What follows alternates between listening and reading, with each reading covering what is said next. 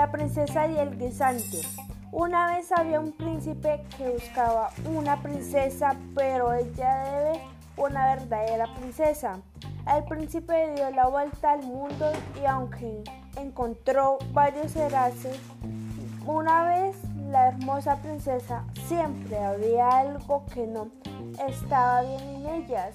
Al final volvió a casa muy decepcionado. Una noche hubo la tormenta más terrible, tronó, relampagó y la lluvia caía a cántaros.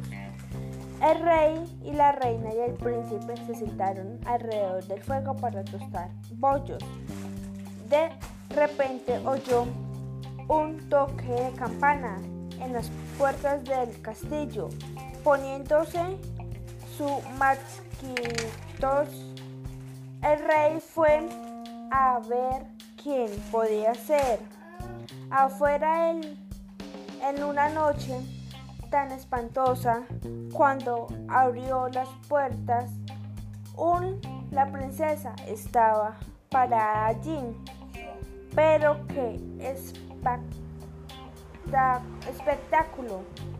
Era agua, chorreaba las puntas de su largo cabello, corría por su ropa y en sus zapatos.